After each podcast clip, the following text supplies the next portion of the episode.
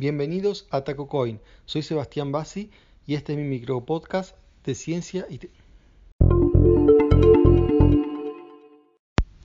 Hola, acá Sebastián Bassi desde Buenos Aires, Argentina, para Infocertec y Radio I, Darío Corgatelli.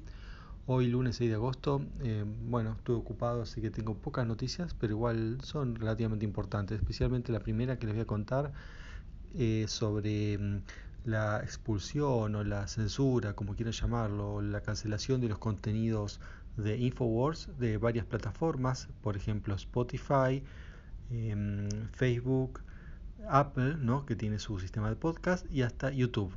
Ahora, ¿por qué le han sacado quién es Infowars, y por qué le han sacado ¿no? los contenidos?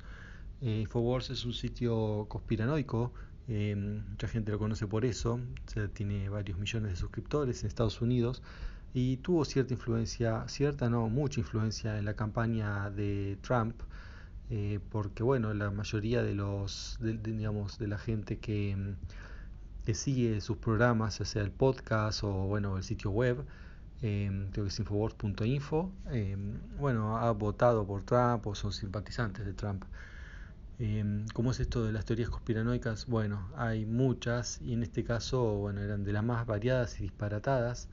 Em, del tipo, bueno, la más común, ya es muy típica, la habrán escuchado, por ejemplo, el tema de que, como ellos dicen, 9-11 was an inside job, o sea, creen que el, el, atentado de las Torres Gemelas, el Pentágono, eh, fue, en realidad lo hizo Estados Unidos para entrar en guerra.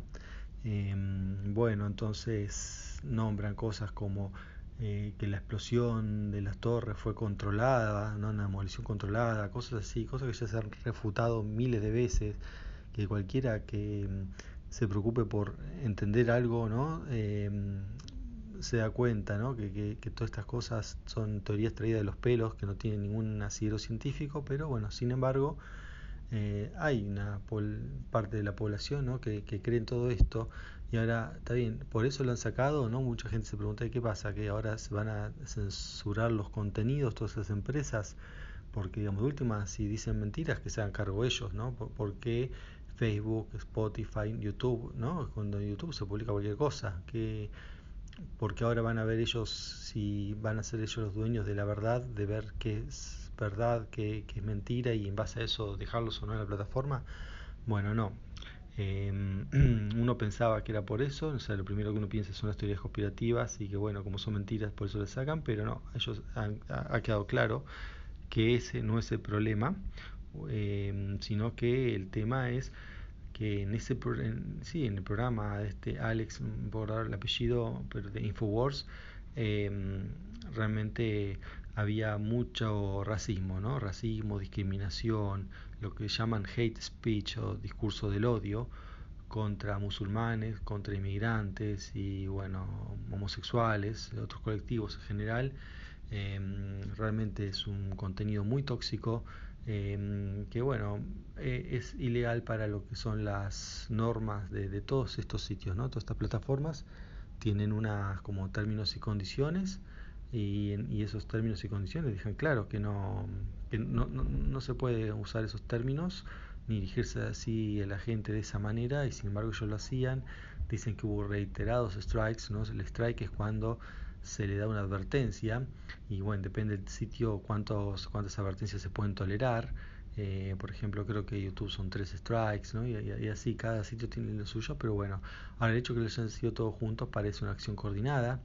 Eh, puede ser hay una acción puede haber una acción coordinada no digamos de parte de, los dueños de estas plataformas pero también hay una acción coordinada de los usuarios para reportar. Eh, porque mm, digamos todos estos sistemas se basan en reporte de la gente no no por, por hora suben miles y miles de horas de, de contenido en todas estas plataformas y es imposible físicamente que humanos no, eh, no, daría económicamente el sistema para que se controle todos esos contenidos. Entonces se basa en el reporte de la gente. Entonces, bueno, la gente se eh, coordina para, para mm, reportar, pero y, ahí sí, cuando hay un reporte, se ve y se, y se evalúa. Y bueno, y se evalúa que, que eso no cumple con las normas y bueno, lo han sacado. Es bueno, no sé, o sea, está bien, es verdad que no cumple con las normas y amerita sacarlo, pero bueno, tengamos, teniendo en cuenta que es gente conspiranoica, eh, ya sabemos lo que va a decir, si es que ya no lo dijeron, ¿no? que acá los quieren censurar para que no se sepa la verdad, y bueno, todo, todas esas cosas a uno le termina dándole em, como para ellos y para sus oyentes le da la razón, porque le dicen, miren, acá está, molesta lo que decimos. Eh, entonces nos sacan porque estamos diciendo la verdad. Ese es el argumento. Pero bueno, no solo no dicen la verdad, sino que además, este, mm, bueno, realmente ofenden y, bueno, incurren en el, racismo y, ese tipo de cosas. O sea, hay, hay razones de sobra para, para, no para no publicarlos. Entonces, bueno, ahora están refugiados en su página. Eh, así que bueno, eso es por, por ese lado. Y por otro, quería comentarles una nota, salió en Clarín con respecto a... Em, sería una especie de guía para padres en el Fortnite. ¿Cómo es esto? No? El Fortnite, juego tan popular que ya les hablé varias veces. Em, bueno, realmente no se entiende para quién le escribe esa, guía, pues como que para que los padres le expliquen a los hijos, pero si los hijos ya saben, o sea, en general, ¿no? Si ya están jugando Fortnite, todas esas cosas que dicen son, en general son todas obviedades.